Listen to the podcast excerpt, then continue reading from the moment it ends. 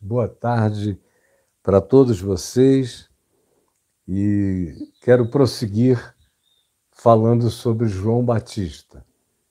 Espero que todo mundo esteja pronto. Na semana passada eu falei bastante sobre o batismo de João para arrependimento e falei também sobre o batismo com o Espírito Santo, que João disse que Jesus iria trazer. E qual o significado dele? Quais as evidências dele? E recomendei que todo mundo entre aqui no caifab.net barra links e procure o, em livros, na editora Prologos, procurem o meu livro Espírito Santo, o Deus que vive em nós, que vai ser extraordinariamente saudável, esclarecedor, salutar mesmo em todas as perspectivas para nossa mente. E eu espero que você faça isso. Hoje eu quero prosseguir, depois de já ter falado cinco vezes aqui em Mateus 3, em João Batista, Jesus, a relação entre eles, as escrituras e o aparecimento de João Batista, os significados.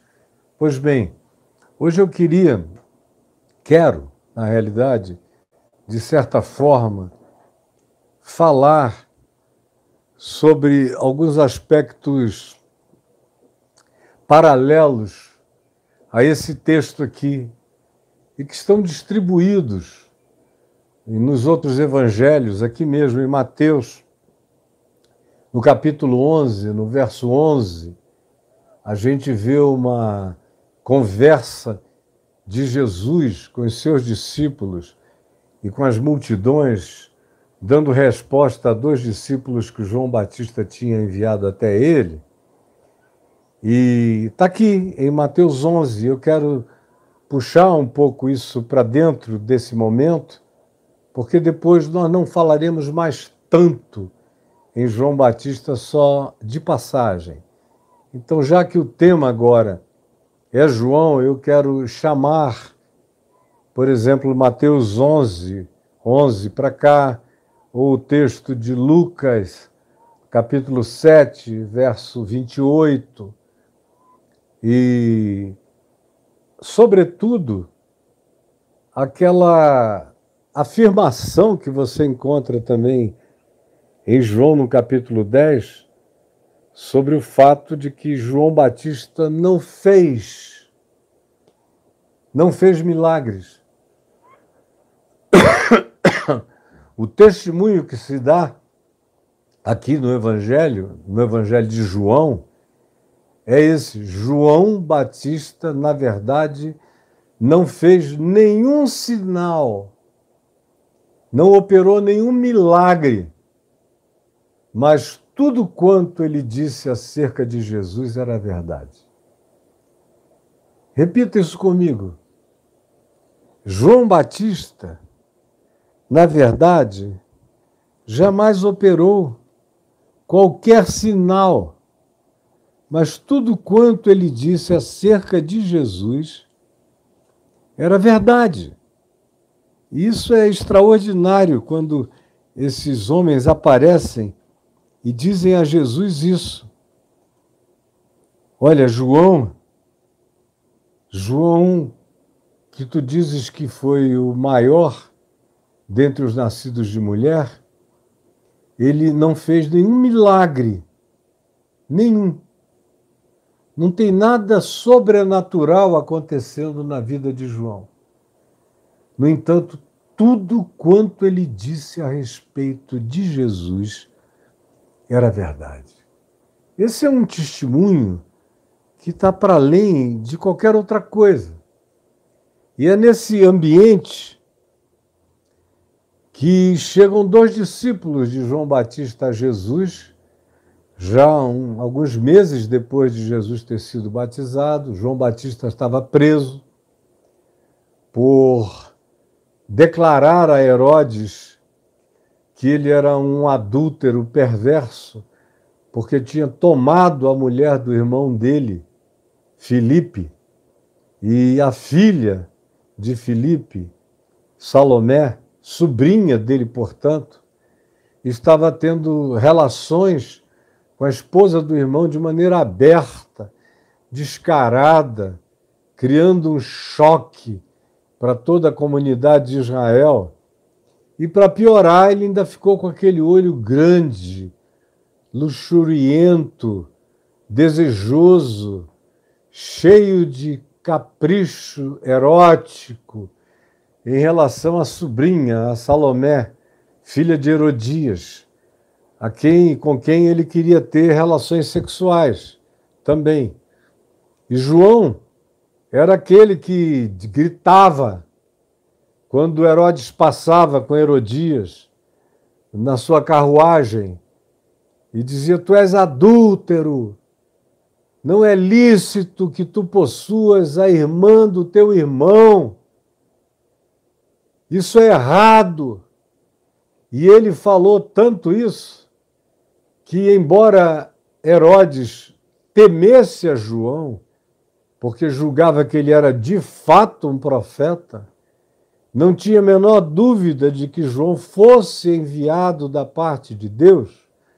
Por isso, ele pessoalmente não tinha nenhuma vontade de praticar nenhum mal contra João. No entanto, a Herodias, que era mulher de Filipe, o irmão desse Herodes de Jerusalém, ficava dizendo: Esse homem, como é que tu deixas esse homem viver, correr atrás da nossa carruagem, gritar que nós somos adúlteros, não respeitar a tua autoridade de ficares com quem tu queiras? Como é que tu suportas isto? E fez tanto a cabeça de Herodes que Herodes acabou mandando prender a João, mas com a intenção de soltá-lo Passado aquele momento, ele queria que João se fosse. E João estava lá no cárcere, sozinho, praticamente sem ninguém, com algumas visitas esporádicas. E é nessa solidão da prisão, da impotência, sem a liberdade de ir, de vir, de pregar, de falar, de se aproximar até de Jesus, se ele quisesse, porque ele estava contingenciado pela prisão. Aí, nesse meio e nesse tempo, há uma festa. E nessa festa, a sobrinha dele, mulher de Herodias, Salomé, filha do irmão Filipe, lá da Cesareia de Filipe, dançou na corte e deve ter sido um encanto. Devia ser uma menina extraordinariamente linda, bela. E Herodes, que era um famigerado erótico sexual, hedonista, como tinha sido o pai dele, e como era a criação que ele tinha recebido, e o ambiente cultural no qual ele vivia era todo promíscuo, ficou com vontade de pegar Salomé e possuí-la. E aí ele falou para a mãe dela: Eu queria levá-la para a cama. Por ela eu te daria até metade do meu reino. Pede, eu te direi e te darei. Mas eu quero levar essa menina para a cama, eu quero pegar gostoso. Aí Herodias tinha mais ódio de João Batista do que qualquer ciúme pessoal sobre o fato dela ser a mulher do Filipe, Herodes Filipe, está tendo relação com o cunhado, aberta e explicitamente. O ódio que João Batista provocava nela era enorme. E ela trocou qualquer que fosse o presente que Herodes dissera que a ela daria até metade do reino. Ela podia escolher palácios, o Heródio, podia escolher Massada, podia escolher o que ela quisesse dentre as grandes edificações que Herodes o Grande tinha feito e os outros Herodes mantiveram. Mas o ódio dela pelo homem de Deus, pelo João Batista, Era uma coisa tão forte.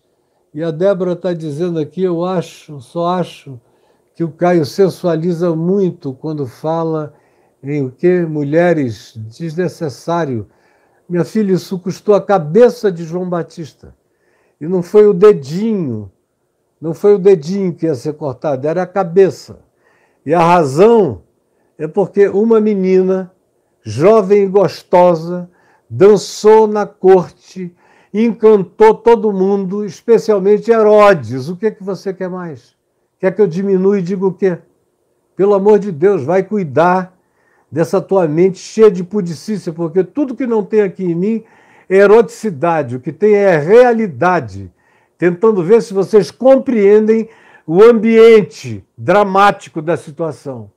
E dramático foi a tal ponto que Herodias virou-se para Herodes e disse: Ah, você quer ficar com ela, dormir com ela, levá-la para a cama?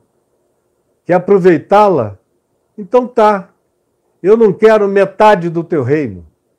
Eu quero só a cabeça de João Batista num prato. Servido aqui para mim num prato. Viu, Débora? Servida a mim num prato. E aí, depois de um tempo, aparece na festa, na corte, João com aqueles olhos abertos, barba, cabelo desgrenhado, pescoço cortado, cabeça na prata do prato e o corpo jogado lá embaixo do calabouço. Esse é o fim de João. E antes de que esse fim chegasse, ele não sabia, não sabia como seria, mas sabia que ele estava se aproximando de um fim perverso. E preso naquele calabouço, ele manda dois dos seus discípulos perguntarem a Jesus, porque ele estava começando a dizer: será que eu não vou ver? Eu preparei o caminho mas não vou ver o resultado dessa preparação. O coração dele se angustiou. Ele era homem, cheio de fé, cheio de paixão, cheio do reino de Deus, cheio de um compromisso absoluto com Deus, com o Cristo de Deus em Jesus, com o Cordeiro de Deus. Tinha essa atitude da alegria do amigo do noivo, como ele diz aqui em João. Essa alegria já se cumpriu em mim, de vê-lo aqui e de saber que Ele é o Cordeiro de Deus que tira o pecado do mundo, que vos batizará com o Espírito Santo e com fogo. Falou aos discípulos dele: segui-o, convém que ele cresça, convém que ele cresça, e eu, João, diminua. Então podem ir. Só que ele acabou na cadeia, no calabouço, na solitude, no abandono, nos maus tratos, nos perigos e nas ameaças. E Jesus andando pela Galiléia. E ele então envia dois dos seus discípulos para perguntarem a Jesus: Tu és aquele que eu esperava que viesse? para quem eu preparei o caminho. És tu mesmo? Ou nós devemos esperar uma outra pessoa ainda? Tu és ainda uma preparação ou tu és a definição? Tu és o absoluto ou tu és um relativo preparatório? Porque o próprio João, como todas as pessoas piedosas dos dias dele em Israel, esperava que com o surgimento do Messias fosse haver um levante milagroso de poder libertador, de forças espirituais, de principados e potestades, de anjos com espadas chamejantes que expulsassem os romanos, que separassem o joio do trigo, que reunissem o Israel justo e misericordioso, de gente boa. Essa era a esperança de todos, dos essênios. Era a esperança dos sicários radicais. Era a esperança dos zelotes. Era a esperança do povo simples. Era a esperança de gente piedosa como Simeão, como Ana, gente que esperava essa chegada, essa manifestação, e que tinham certeza que daquele menino, no caso de Simão, aquilo tinha se cumprido a tal ponto que João disse: despede em paz, desculpa. Simeão disse: despede em paz o teu servo, porque os meus olhos já viram a tua salvação. E João Batista disse: Eis o Cordeiro de Deus. Agora tem uma circunstância totalmente antagônica. Não tem mais luz no deserto. Não tem mais o espaço do deserto. Não tem mais as pessoas que o procuravam no deserto. Ele está preso, encarcerado, algemado e ameaçado no escuro. E Jesus andando. Mas ele nunca tem notícias de alguma coisa de natureza política, de alguma reviravolta, de algum sinal espetaculoso que fizesse calar os romanos, que trouxesse amedrontamento para os religiosos, dominadores do povo, que gerasse algum tipo de convulsão transformadora, ou que trouxesse alguma manifestação celestial de potestades divinas para manifestar e assustar retumbantemente, expulsar os romanos, como já tinha acontecido no passado em algumas guerras de Israel. Era no mínimo isso que esperavam, só que, como era o Messias, eles esperavam que fosse muito mais. Todo mundo tinha uma escatologia de natureza iminente. O próprio Jesus viveu declarando a vida como um estado existencial escatológico iminente. Quem lê o Evangelho não pode se furtar de observar que o estilo proposto de existência é dessa existencialidade escatológica, porque cada dia é um último, é um escatom definitivo. Esse é o dia que o Senhor fez, é o dia chamado hoje. Hoje é o dia da salvação, hoje é o dia da decisão, todo dia é escatológico. E se todo dia é escatológico, todo dia é existencial. Porque a gente bota todas as dimensões da existência na realidade da vivência daquele dia, que pode ser o último, o único que se tenha. Todo o ensino do Evangelho carrega essa existencialidade e essa escatologia que diz vigiai. Ninguém sabe o dia, ninguém sabe a hora. Pode ser hoje, pode ser amanhã, pode demorar muito. Vocês não sabem. O importante é não dormir, é ficarem vigilantes, é manterem-se acordados, é não perderem a esperança, é perseverarem até o fim, porque as dificuldades serão muitas. Mas quanto àquele dia, Quanto àquela hora, quanto àquela época, ninguém sabe, nem os anjos, nem tampouco o filho, porque são coisas reservadas para o Pai, são dele, e a ele eu me submeto. Mas a gente tem que viver todos os dias como se fosse um dia escatológico, um dia final, um dia onde o melhor da gente deva se manifestar e as realidades mais cruciais da vida da gente estejam vivas e manifestadas como a alegria de existir em Deus, em Cristo. Foi assim que Jesus viveu, foi assim que ele chamou os seus discípulos a viverem, é assim que o Evangelho ensina a viver cada dia. Tem essa escatologia existencial que para muita gente é insuportável.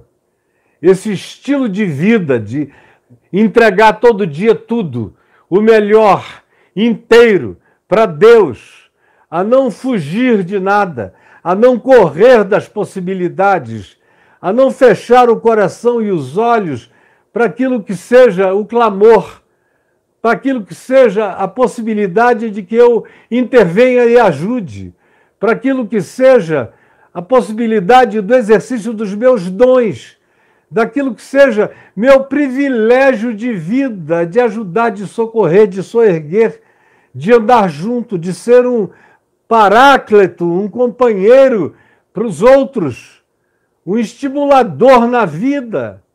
Todo dia esse é o espírito. Foi isso que Jesus ensinou, é isso que o Evangelho ensina. O Evangelho me apresenta essa existencialidade escatológica iminente. Porque se o pai de família soubesse a que horas vem o ladrão, Jesus disse, ele vigiaria para que a sua casa não fosse arrombada. E ele disse isso como uma metáfora, dizendo: vocês também não sabem que horas vem o filho do homem. Ele pode vir a qualquer hora. E quando ele vier, um será tomado, outro será deixado. Um, dois estarão no campo, um será deixado, outro será levado. Um, dois estarão dormindo numa cama, um será deixado, outro será levado. E os anjos é que farão isso, esses seres de outra dimensão, celestiais, é que têm o papel ministerial de realizar isso. Quando eu voltar como Messias definitivamente vencedor.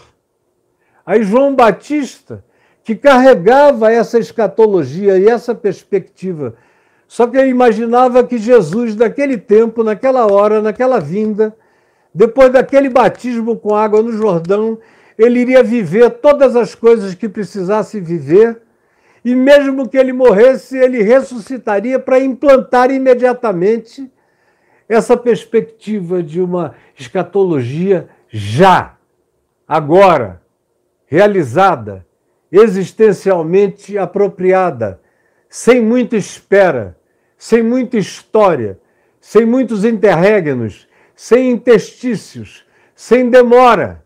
Era isso que João Batista esperava, como também todos os seus apóstolos, quando perguntaram a Jesus, lá no Monte Olival, antes de Jesus subir aos céus: será esse o tempo em que tu restaurarás o reino a Israel?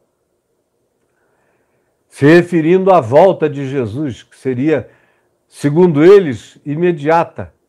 Essa era a esperança deles. Ele vai, mas ele volta logo. Havia aqueles que diziam que, dentre os apóstolos, João, inclusive, nem morreria. Era o mais jovem, ficaria para ver. João diz, lá no capítulo 21 do seu evangelho, que corria esse boato, embora fosse só uma boataria, fake news, porque Jesus nunca tivesse dito isso. Então, essa era a esperança de todo mundo. Esse é o tempo, Jesus disse, não vos compete. Conhecer tempos ou épocas que o Pai reservou para a sua exclusiva autoridade. Mas entrai na cidade, ficai e orai, até serdes revestidos de poder de dunamis. E aí então saiam e sejam minhas testemunhas, tanto em Jerusalém como em toda a Judéia e Samaria e no mundo inteiro Vão cheios desse poder que vocês vão receber. Não fiquem dentro de um aquário, não criem uma bolha. Vão para a vida, vão para o mundo, vão ser sal da terra, vão ser luz do mundo, vão dar gosto à vida, vão trazer perspectiva onde não há perspectiva. É para isso que eu designo vocês. Não foram vocês que me escolheram, fui eu que escolhi vocês. Escolhi para que vocês vão e deem o fruto da minha vida, o fruto do meu amor, o fruto da minha verdade, o fruto da minha justiça, o fruto da minha existência, o fruto do meu modo de tratar. Eu é que designei vocês para que vades e deis fruto e o vosso fruto permaneça. Mas todo mundo esperava que tudo fosse muito rápido, que não houvesse interregnos. E João Batista, naquela cadeia, sem notícias de nada, só ameaça, manda esses dois discípulos irem perguntar. E eles chegam a Jesus. A gente lê em Lucas 7 esse texto, em Mateus 11, 11, o mesmo texto, quando eles chegam lá e dizem: Olha, João Batista nos mandou vir aqui para perguntar se és tu mesmo ou se nós devemos esperar um outro ainda. Porque ele estava esperando que tu realizasses algumas coisas que ele não soube ainda. Por isso ele está na prisão, angustiado. Aí Jesus não disse nada àqueles que foram enviados por João. O que, que ele fez? Você lembra? O texto diz, você lê aqui em Mateus 11, ou lê em Lucas 7, você vai ver que Jesus pegou os doentes, curou os cegos, os surdos, os paralíticos, os coxos, os mudos, os gagos, os lunáticos, os com deficiência cognitiva, expulsou demônios, realizou uma quantidade enorme de sinais e de milagres extraordinários idênticos àquilo que o profeta Isaías tinha descrito como sendo sinais da vinda do servo do Senhor, do Messias do Senhor, que faria os coxos saltarem. E aí Jesus cumpre de novo a profecia de Isaías, de cegos vendo, coxos saltando, rios e fontes borbulhando no deserto, graça aparecendo de todos os lugares. E quando ele realiza isso, quando ele cumpre ao pé da letra diante dos olhos dos discípulos de João, o que Isaías também tinha dito que o Messias faria, ele lhes diz: E depois ter com João e dizei a ele o que vós vistes. Os cegos veem, os surdos ouvem, os paralíticos ouvem, os perturbados mentais são pacificados e aos pobres é pregado o evangelho do reino de Deus. E diz a ele isto e mais, que bem-aventurado é todo aquele que não encontrar em mim nenhum motivo de tropeço. Bem-aventurado é aquele que não encontrar em mim nenhum motivo de tropeço.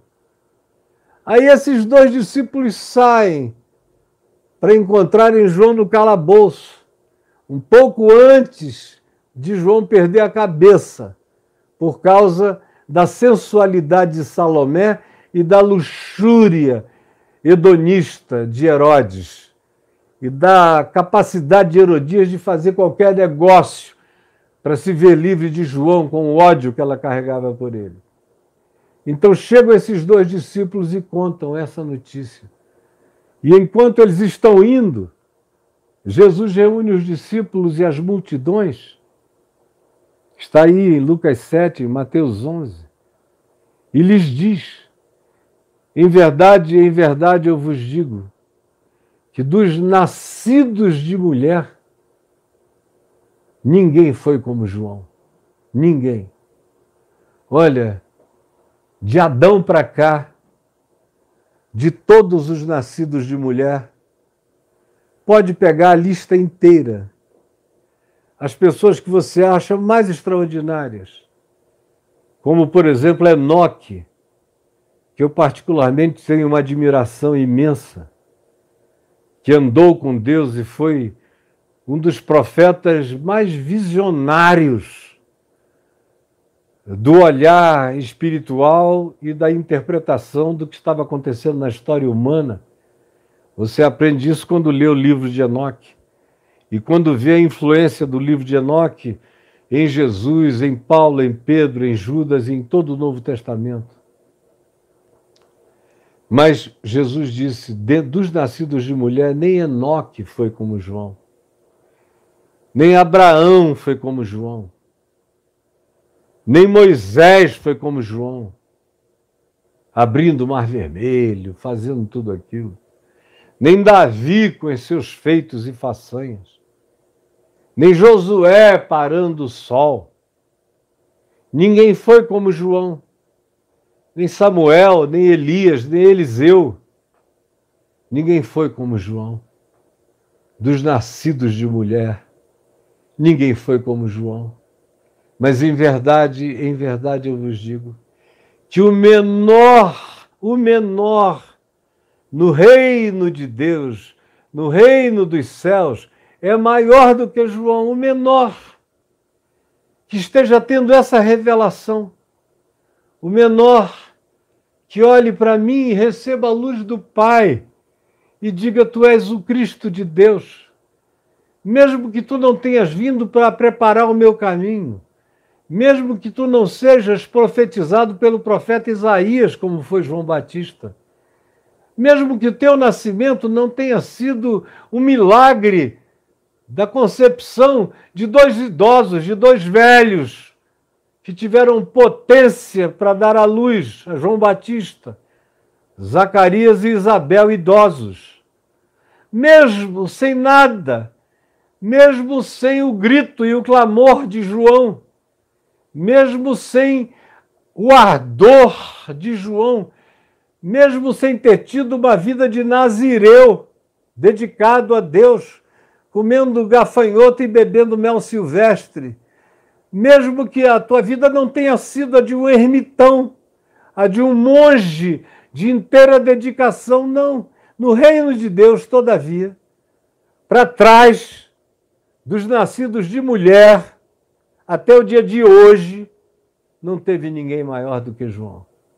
Mas em verdade eu vos digo que o menorzinho no reino de Deus é maior do que do João Batista.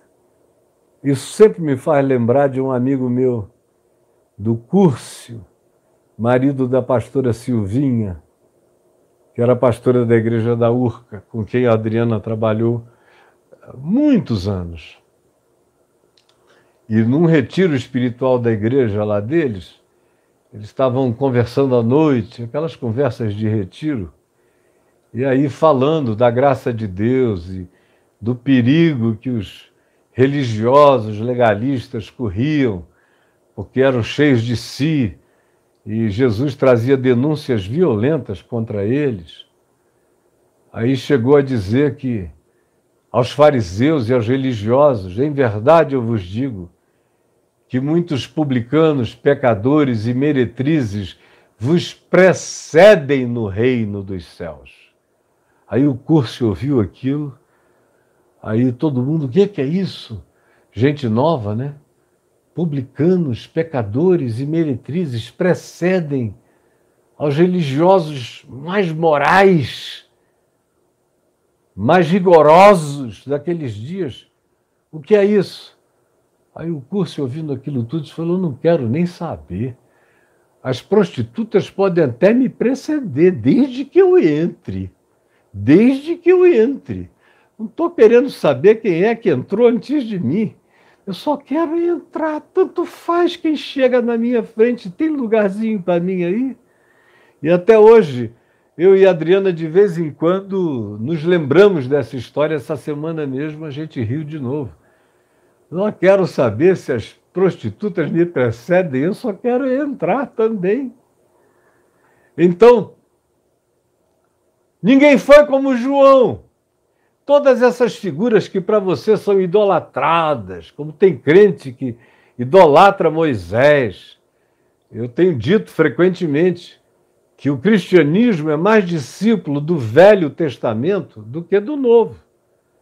É muito mais discípulo de Josué, de Moisés, de Davi, de Sansão, de vitórias extraordinárias de Israel, ou de promessas que alguém fez dizendo: se tu me deres a vitória, eu te entregarei isso e aquilo.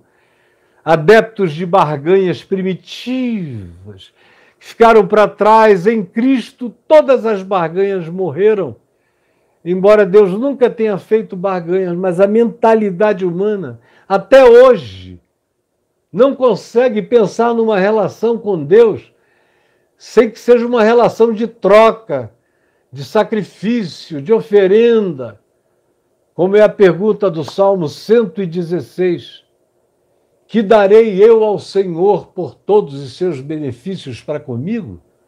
Essa é uma pergunta latente ou patente no coração de todo mundo. Todo mundo quer dar alguma coisa a Deus. E ultimamente, de uns 30 anos para cá, é grana. Deus só aceita dinheiro. Antigamente o pessoal ainda ofertava oração, jejum, consagração, dedicação, um período de silêncio, leituras da Bíblia. Ainda tinha isso, era uma barganhazinha, mas era muito mais limpa, mais pura, mais suave, mais santa. Até 1986, quando chegou a teologia da prosperidade, a confissão positiva, e a igreja que restava no Brasil foi liquidada. Ficaram alguns poucos que não dobraram os joelhos a Baal, mas o resto foi liquidada aqui entre nós. Ninguém foi como João, Jesus disse, mas o menorzinho no reino dos céus. Toda a Dona Maria, todo o seu João, todo o seu José, toda a Marcelinha, toda a Déborazinha, todo mundo, todo Heron, toda Ana Lúcia, todo Castro Carvalho, todo Adaí, todo, toda Raquel, toda Denise Campos, todo mundo do reino de Deus que tenha tido um mínimo de coração para Jesus, Ana Frota, Isis Saad, quem quer que entregue o coração e receba esse batismo, que também não demanda nenhum sinal exterior, nenhum. Assim como João Batista não fez nenhum sinal, o batismo com o Espírito Santo que vem de Jesus não precisa trazer nenhum sinal. O de Jesus foi uma pomba que desceu sobre ele em forma corpórea para testemunha a João Batista e ao povo. E no Pentecoste foram línguas de fogo e o som como de um vento impetuoso e ponto. Teve aquele episódio de Atos 4 onde a terra tremeu, mas foi só. E nada disso é evidência. Só é batizado com o Espírito Santo se vier em línguas de fogo ou um vento impetuoso ou se o chão da casa tremer, ou se você prorromper falando em outras línguas e profetizando. Não, isso pode acontecer. Mas não é condição sine qua non para nada. Assim como João não fez nenhum sinal, mas ninguém antes dele foi semelhante a ele, no reino dos céus o menor é maior do que João. E o menor, sendo sincero, é maior do que qualquer um outro que tenha todos os dons. Como diz Paulo em 1 Coríntios 13. Tenha todos os dons. Todos. Fale em línguas, profetize, tenha ciência, sabedoria, discernimento, fé a ponto de transportar montes, capacidade de operar milagres, capacidade de doar dinheiro, dar até o próprio corpo para ser queimado, não conservar nada para si e dar para o próximo, mas se não for por amor, se não for por amor genuíno a Deus no próximo, que é onde Deus aceita o meu amor, e é só onde Ele aceita o meu amor, é no meu cuidado pelo próximo, pela criação, pela natureza, pelo que Ele criou. É só aí que eu posso manifestar o meu amor, como diz João na primeira epístola dele. Deus só vê amor em mim se isso se manifestar como um fruto do Espírito Santo em mim, amando a Deus no próximo. Porque, como diz Paulo em Gálatas 5, o fruto do Espírito é amor. O fruto do Espírito é amor. O fruto do batismo com o Espírito Santo é amor, é alegria, é paz, é bondade, é benignidade, é fidelidade, é mansidão, é domínio próprio. São essas coisas que existem acima de qualquer lei. No reino de Deus, todas essas leis de Moisés viraram coisa de menino na creche. Agora, qualquer pequenino que ame e olhe com simplicidade, amando a Deus no próximo e amando a Deus na vida e tratando a criação com reverência devocional, esse já é maior do que João, porque foi selado com o penhor do Espírito Santo da promessa. Foi batizado e selado com fogo, como diz Paulo em 1 Coríntios, no capítulo 12, onde ele diz: Pois todos nós fomos batizados num só espírito, num só corpo. E a cada um de nós foi concedido graça, foi concedidas dons, serviços, como expressão do nosso ser. Cada um de nós de acordo com cada um de nós. Aí Paulo fala do corpo como metáfora e diz: ora, assim como o corpo tem muitos membros, muitos órgãos, mas cada um deles tem uma função diferente. No corpo de Cristo também ninguém é igual, ninguém tem os mesmos dons, ninguém é feito em série, ninguém é feito para repetir as mesmas coisas. Não há industrialização de carisma tem que ser pessoal. Ninguém pode forçar nada, ninguém deve obrigar ninguém a coisa alguma.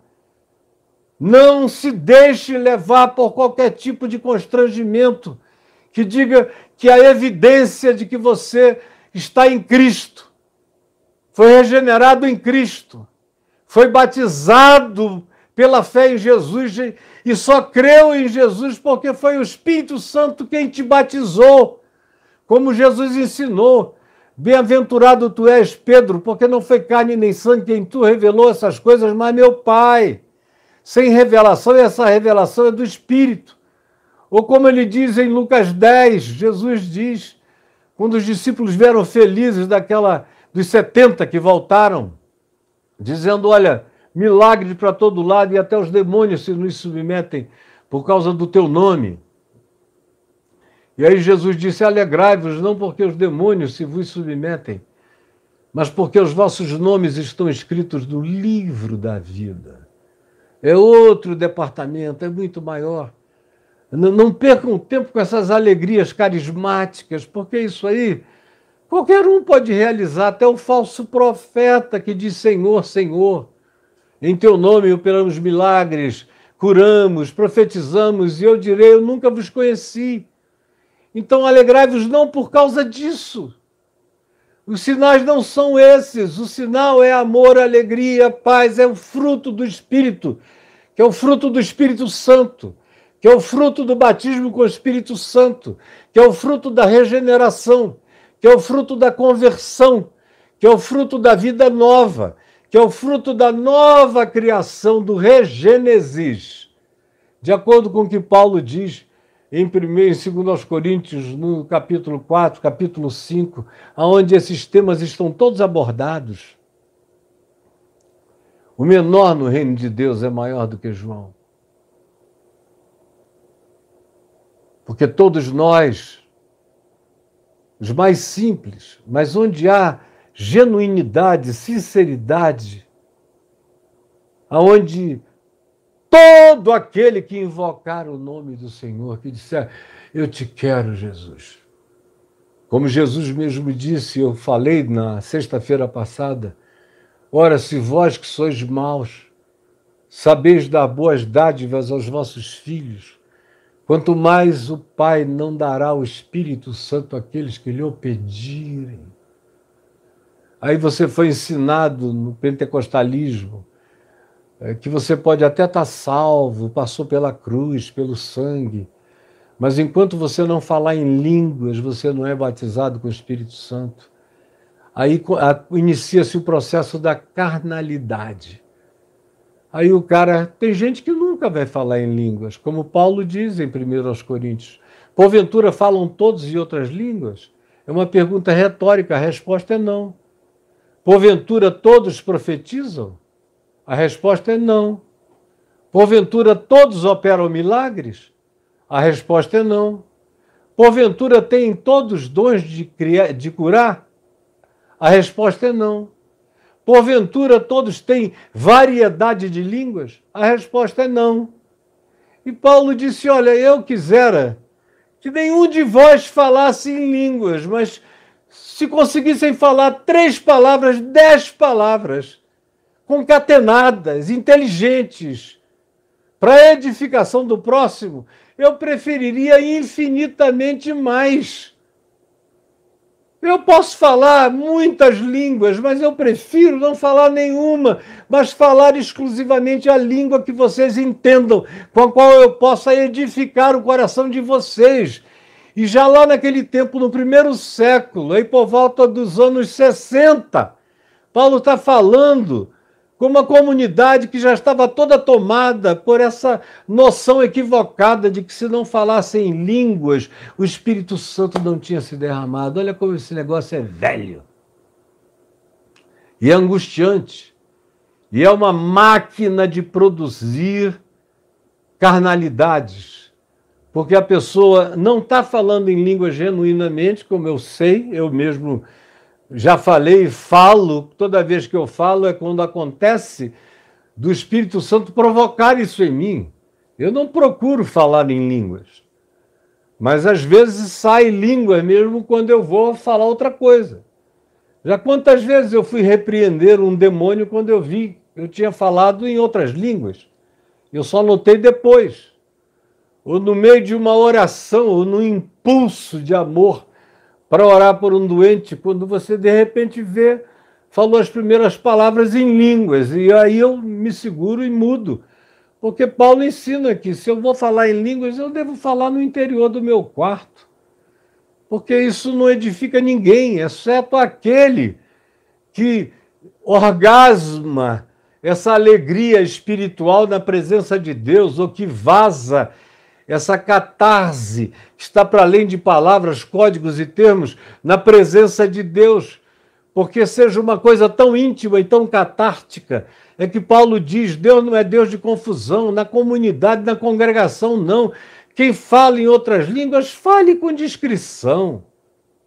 E não no espírito da confusão, como é o que acontece entre nós, e no século XX isso ficou pior do que jamais antes na história da igreja nesses dois mil anos. Então, João não fez nenhum sinal, mas tudo quanto ele disse acerca de Jesus era verdade. Dos nascidos de mulher, ninguém foi como João. Mas o menor no reino de Deus é maior do que João. Porque o coração quebrantado e sincero, com essa consciência de que Deus está em Cristo,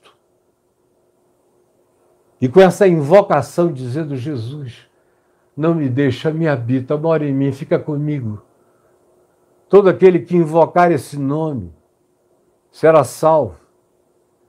Mesmo o Gadareno, lá do outro lado do mar da Galileia, que depois de liberto da legião de demônios que o oprimia, você lê isso aí em Marcos, no capítulo 5, aquela legião de demônios que o oprimia e o homem é libertado por Jesus e pede a Jesus para seguir com Jesus. Deixa eu ir contigo, com os teus discípulos.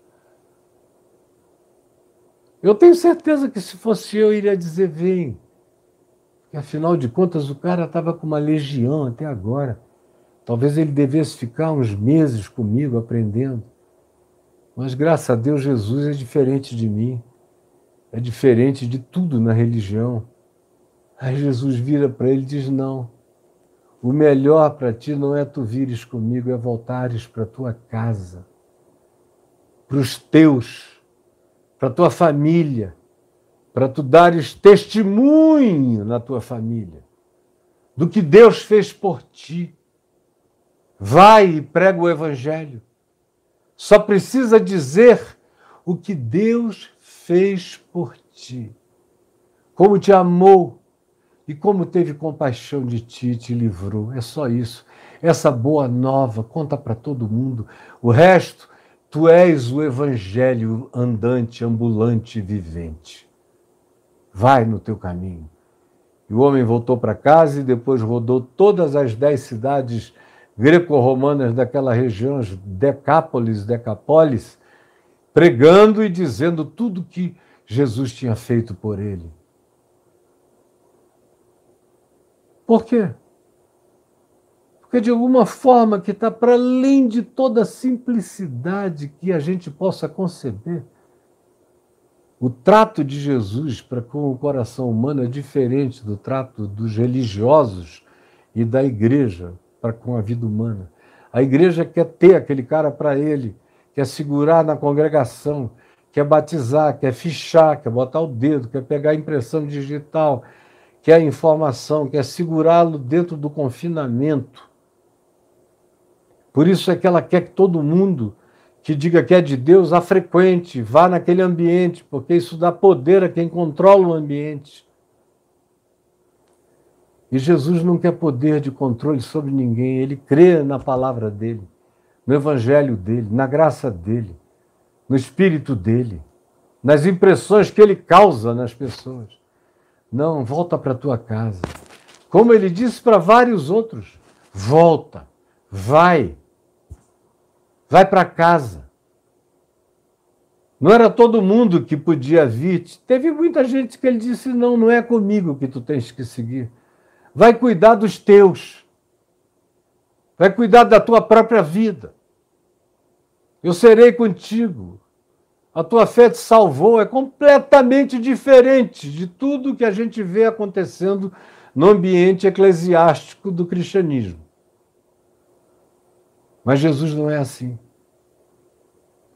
Ele honra a certeza de qualquer coração quebrantado e contrito que diga: eu quero ser batizado no teu corpo.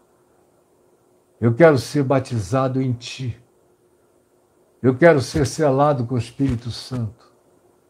Eu quero ser regenerado e que inicie em mim um processo regenerativo de caráter, de sentimento, de pensamento, de emoção, de escolha, de maturação mental.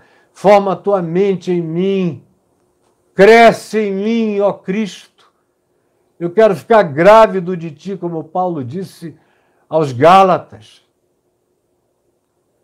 Como eu sofro até ver Cristo parido em vocês, até ver que ele foi formado em vocês, até ver que vocês se transformaram nele até perceber que a face dele está espelhando gloriosa no rosto e na vida de vocês. Era a expectativa de Paulo. Que fosse isso que acontecesse. Que surgisse essa nova criação, esse regênesis. Fruto desse constrangimento, do amor de Cristo. Como Paulo diz em 2 Coríntios no capítulo 5, o amor de Cristo nos constrange, julgando nós isto. Um morreu por todos, logo todos morreram, para que aqueles que vivem não vivam mais para si mesmos, mas para aquele que por eles morreu e ressuscitou. Então é simples do reino de Deus. O menor no reino é maior do que João. João e Jesus disse: porque a lei e os profetas vigoraram até João. Nada podia ser mais explícito. João foi o corte final. A lei e os profetas ficaram para trás. Agora, só se tira da lei e dos profetas aquilo que passa no filtro do evangelho. Aquilo que eu valido na minha fala, na minha prática, na minha encarnação, nos meus gestos da minha vida, do meu ensino. É isso que fica, isso é tudo que restou, isso é tudo que basta, isso é tudo e todo o suficiente. A lei os profetas profetizaram até João. Eu vim cumprir tudo, não deixar nada. Pagar até o último tio, até a última vírgula. Cumprir tudo e gritar: está consumado, está pago. E Paulo diz que todo aquele que crê em Jesus é batizado na sua morte. Todo aquele que crê na sua ressurreição é batizado no selo da ressurreição, da vida eterna, da esperança eterna, da alegria eterna, da perseverança eterna. Isso é batismo no Espírito Santo. É viver com esse fogo, com esse incêndio de fé, com essa convicção inamovível. Quase que me deu vontade de falar imbrochável. Mas a Denise ia ficar escandalizada. Mas é isso. É uma coisa que não murcha. É imarcessível. Não é murchável. É uma potência que se fortalece na medida em que a gente existe glorificando a Deus. E o menor no reino de Deus é maior do que João. Agora eu quero concluir já estou falando há 59 minutos. E eu queria concluir o seguinte. Eu sempre achei interessante a ênfase que João Batista deu na água. Na água. Batismo com água para arrependimento, com água.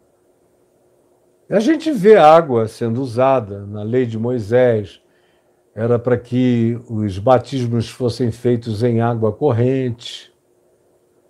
Por isso, até os essênios lá em Qumran, não tendo exatamente água corrente, faziam desníveis para que a água que eles usassem fossem batendo de pedra em pedra, rocha em rocha, numa cascata e trouxesse aquela vitalidade de uma água viva, para eles serem limpos, batizados, purificados nos seus inúmeros batismos rituais que os essênios tinham.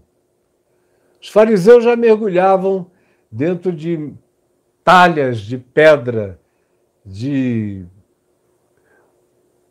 80 litros cúbicos de água dentro daquelas metretas, como era o caso daquelas onde Jesus transformou água em vinho, lá em João 2. Os fariseus entravam ali, tomavam aquele, dava aquele mergulho, saía purificado, ia comer, beber, dormir, e tinham que lavar tudo com água. Mas ninguém foi como João. Eliseu purificou águas amargas em águas boas. Há uma certa ênfase na água no Velho Testamento como elemento purificador, mas de fato a purificação última no Velho Testamento é com sangue. Como diz o livro de Levítico, sem derramamento de sangue não há remissão de pecados. É por isso que Jesus é o Cordeiro de Deus que derrama seu sangue para a remissão dos pecados. Mas em João a água tem uma conotação completamente diferente. Ele não cria que era a água em si que ia lavar os pecados de ninguém. Mas ele cria profundamente na simbolização e no significado da água. A água para João tinha uma ressignificação que não tem para todo mundo. Talvez nem para você. Depois disso, vieram as idolatrias. Aí desenvolveram a teologia de que sem o batismo não tem salvação, que é para a igreja e as autoridades eclesiásticas ficarem com a administração da salvação pela via do batismo, que é uma heresia totalmente louca contra o evangelho de Jesus. E aí, sem batismo, o cara não toma ceia, sem ceia, ele não faz outra coisa. É toda uma hierarquia sacramental para o indivíduo ir pertencendo aos lugares. Deus fica vinculado a lugares. E a ênfase que às vezes se dá na água hoje em dia é uma ênfase supersticiosa, que eu já vejo há muitos anos. Antigamente, quando eu era um jovenzinho, eram alguns grupos espíritas, kardecistas, que no rádio colocavam um copo d'água em cima do rádio e pediam para todo mundo colocar para a água ficar fluidificada, abençoada. Aí depois você começa a ver alguns outros pentecostais fazerem isto na televisão, já no início dos anos 70. Aí depois você vê nos anos 80 isso vira moda para todo lado. Universal, Igreja da Graça, todo mundo botando um copo d'água, as quadrangulares, e era água para todo lugar. Você abre a internet, hoje em dia, onde tem pregação, a maior parte delas você vê que tem um copo de água ali, não é para o cara beber. Como eu estou bebendo agora, porque eu estou com a boca seca, eu estou falando desde de manhã cedo. Eu fui tomar café com a ministra do Turismo, com a Dani, querida, mulher do Vaguinho, minha irmã que nos assiste todo dia, ela e os filhos, especialmente o filho Renan, muito querida. E um, um dia maravilhoso na casa dela, depois fui orar lá no Ministério do Turismo, falei muito, estou com a boca seca. Cheguei aqui já direto, sem intervalo, para botar a gente no ar. Agora, eu venho aprendendo com meu pai há muitos anos o valor dos alimentos e da água. Meu pai tinha uma relação muito especial com a água também. E a gente vê João Batista batizando com água, Jesus dizendo a Nicodemos: quem não nascer da água e do Espírito não verá o reino de Deus, não entrará, não verá. A gente vê o apóstolo João, na primeira epístola dele, dizendo dos testemunhos na terra e dos testemunhos no céu. Testemunhos na terra, ele diz, são a água, o sangue e a palavra. A água tem esse lugar simbólico extraordinário na concepção das arquetipias bíblicas e neotestamentárias e na teologia dos apóstolos. É um significado que não se pode desprezar. E eu vi meu pai se converter com a pureza de um homem hiper, hiper intelectualizado, mas com um coração sem religião portanto, puro de interpretação, desde o início ele começou a tratar os copos d'água com muita reverência. E houve um tempo que ele não sequer bebia uma água sem dizer: Senhor Jesus, obrigado. Abençoa essa água e que ela me faça bem. E aí bebia. Ele tinha uma relação tão intensa com a água e ele cria que a água carregava uma graça divina tão especial para cuja concepção ele não tinha nenhuma explicação científica. Era só uma intuição dele. Que algumas vezes, pelo menos três vezes, nós mudamos para algum lugar e aonde tinha água corrente das torneiras, dos canos da cidade. Mas o papai não confiava naquela pureza das águas. E aí ele orava e dizia: Senhor, eu quero te pedir, tu deste poços de águas tão maravilhosos a quem creu em ti no passado. E eu quero te pedir que tu me deis uma fonte de água aqui nesse terreno. Aí ele mandava cavar e botava ali aqueles, aquelas tubulações todas até alcançar a água. Aí dava aquela água, borbulhava aquela água pura. Ele mandava examinar no laboratório. As três vezes em que ele fez isso, todas as três águas eram minerais. Teve uma delas que era de uma qualidade tão mineral que a água mineral Santa Clara de Manaus, uma grande empresa, quis comprar o terreno só para ter acesso àquela água. E meu pai disse: Não, eu pedi ao Senhor. E eu não vou dar a água que ele me deu, não vou vender o que ele me deu de graça para eu beber. Se algum dia eu sair dessa casa e vocês ficarem sabendo, venham e compre esse terreno, porque a água é da melhor qualidade. Agora, no entanto, quando eu digo agora, é de uns 30 anos, 35 anos para cá, prestem atenção que eu vou já terminar. De uns 35 anos para cá, a gente tem evidências científicas do significado da água. E de não só da água, mas de todas as coisas. Como a Bíblia fala. Profeta Isaías, profeta Jeremias, o profeta Oséias estabelece essa relação enorme entre vida com Deus, harmonia, gratidão e o que acontece com a natureza à nossa volta.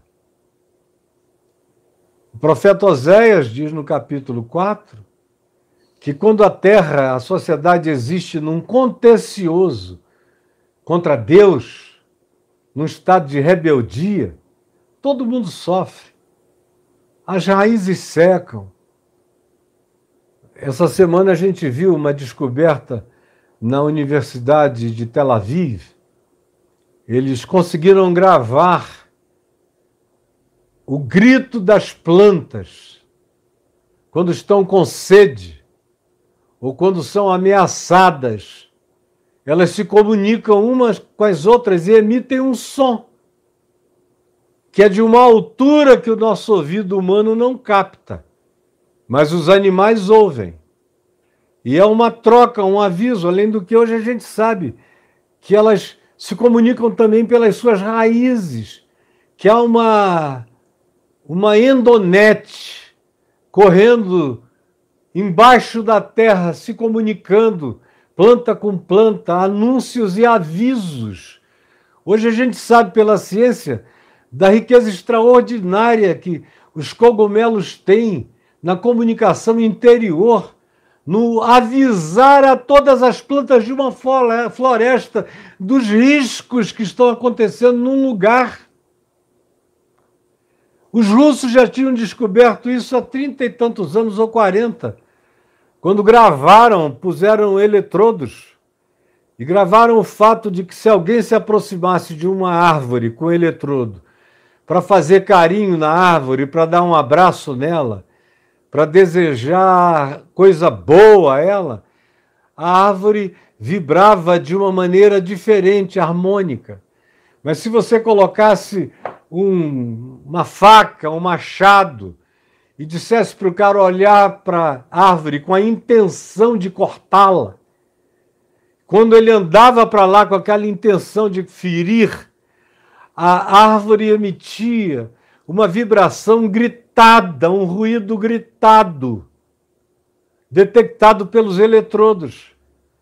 Foi a primeira vez que eu vi uma evidência científica extraordinária e que muita gente não queria nem pensar a respeito do assunto. Parece que a gente está perdendo um direito de primogenitura, que são nós humanos, e que somos os comunicadores, os sensíveis, os isso e os aquilo. Nós somos uns idiotas, na verdade. Paulo diz que a criação geme, e não é poesia, não é verdade. Aguardando o dia em que essa loucura vai acabar. E a gente tem a, aquela figura de um estudioso começou como fotógrafo no Japão, Mazur, Mazuremoto, eu creio que é o nome dele. E eu fiquei impressionado quando eu vi a primeira vez a pesquisa do indivíduo, desse Mazuro Emoto. Cafezinho. Pois bem, quando ele, há alguns anos, começou a fazer experimentos com água, Ele botava a água num lugar e submetia no início a água a músicas diferentes. Música calma, música pancada, música de vários tipos em ambientes diferentes e a água exposta. Depois ele tirava e congelava por duas horas, até a água criar os seus cristais. E aí pegava os cristais e colocava nos microscópios. E para cada tipo de música havia um tipo de cristal. A música pesadona demais, com aquela batida de angústia, de desespero, produzia cristais amorfos, cristais estranhos.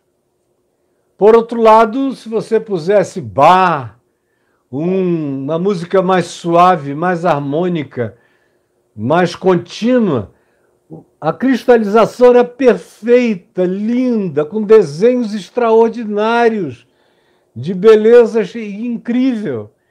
E ele foi evoluindo esses trabalhos até que chegou agora, há uns cinco anos atrás, ele fez a experiência demonstrada, e todos vocês já devem ter visto aqui na internet. Caio, eu gostava de rock, eu também gosto ainda, depende, né? Tem rock bom e tem rock ruim. Em todas as coisas, em todos os ritmos, tem coisas boas e tem coisas ruins. Nada radical, nada fanático, pelo amor de Deus. O bom é bom e o ruim é ruim. E não importa em que circunstância. O gospel horrível é horrível. Gospel bom é bom.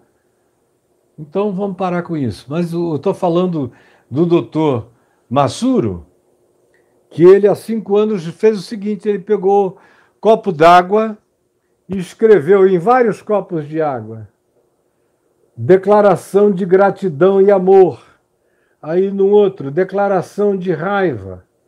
Aí no outro, declaração de tristeza.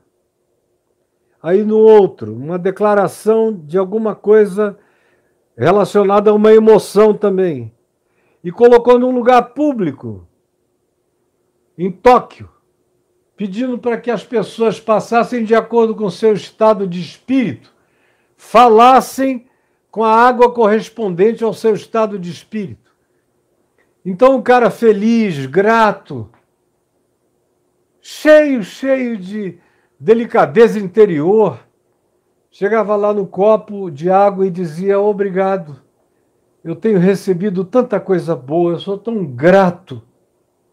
E todos que se sentissem assim falavam daquele jeito e falavam adequadamente conforme seus sentimentos a cada outro copo d'água.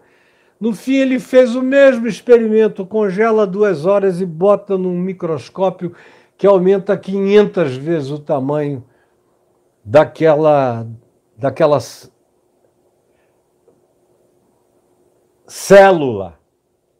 E aí, outra vez, o susto foi extraordinário. A água da gratidão, a água do amor, produzia os cristais mais límpidos, mais maravilhosos. Isso aqui não é algo, não é fake news, você pode pesquisar. Tem gente séria trabalhando com isso no mundo inteiro. Até porque a água está aqui, nosso corpo é água. A recomendação que eu faço agora em nome do meu Pai, em nome da ciência, em nome da quantidade de água que tem nos nossos corpos, em nome da ênfase que o Velho Testamento deu à água, que João Batista deu à água, que Jesus fez da água e a tomou como ilustração de água da vida Como quando ele cura um homem, manda ele se lavar no poço de Siloé. Ou a mesma coisa que você vê acontecendo, inclusive na teologia da primeira epístola de João, como sendo a água um dos testemunhos de Deus na terra. Isso é muito forte. E aí a gente fica sabendo que esse líquido aqui tem o poder de absorver o meu estado mental, espiritual, emocional. E não é superstição. As moléculas de água recebem positividades e se tornam viçosas e fortes dependendo do que você se comunique com ela. E se comunicar realidades negativas, você vai transformá-las em, de fato, moléculas distorcidas e desfiguradas e adoecidas. Isso hoje é ciência. De modo que, pessoalmente, eu estou a cada dia renovando mais esse sentimento dentro de mim. Eu preciso tomar pelo menos 3 litros de água por dia. E o que é que eu faço? Eu batizo o meu corpo com água por dentro, com gratidão. A Jesus, lava o meu sangue, diminui essa glicemia, traze o meu sangue para o equilíbrio melhor da saúde. Eu faço com gratidão. Muito obrigado por esse milagre da água, que é símbolo da minha purificação externa e do consumo necessário. A vida que eu tomo com gratidão, pedindo que tu laves o meu fígado, já tão maltratado de tanta hepatite, de tantas outras coisas, de tanto desregramento de vida andando pelo mundo. Lava o meu fígado, os meus rins. Obrigado, Jesus. Meu trato intestinal, que a tua água me lave E tudo quanto fizerdes, seja em palavras, seja em ação, seja comendo, seja bebendo, fazei-o com gratidão, em nome do nosso Deus e Pai. E Jesus disse, e Paulo repetiu, todas as coisas são santificadas com ação de graça. E não tem porquê, sem nenhuma superstição, mas com consciência bíblico-científica, você saber que esse líquido divino que está aqui tem a capacidade de assimilar a minha projeção mental, emocional e de sentimentos. E de me devolver, de me devolver a minha expectativa projetada em gratidão, em fé, em alegria e em satisfação. É assim que eu bebo essa água, que é um sacramento espalhado por toda a terra, para ser bebido por todas as criaturas, porque esta é a água da vida. E muito obrigado, porque nós não só fomos batizados na água da purificação pela fé, mas fomos batizados no nosso interior pelo lavar regenerador do Espírito Santo, como Pedro nos disse na tua palavra. E é assim que eu tomo esta água com os meus irmãos e irmãs. E incito cada um a comer e a beber com essa gratidão de quem bebe graça transferida para esse líquido absolutamente miraculoso.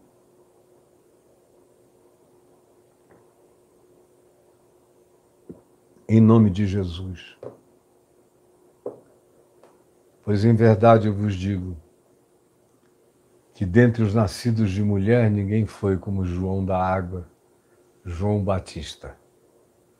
Mas no reino de Deus, o menor no reino de Deus é maior do que João.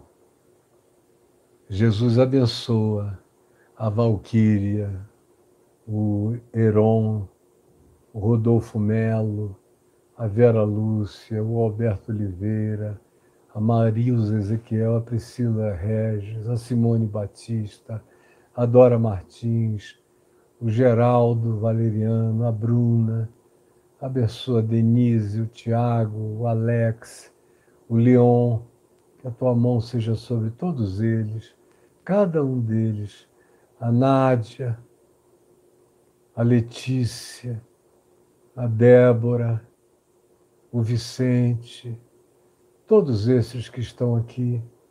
Por favor, bota a tua mão sobre Israel, sobre o Rômulo, sobre a Marilza, sobre o Juninho, sobre o Rodolfo, sobre todos esses queridos que estão aqui. É o que eu te imploro.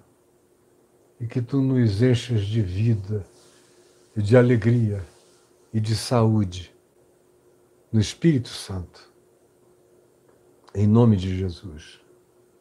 Amém e amém.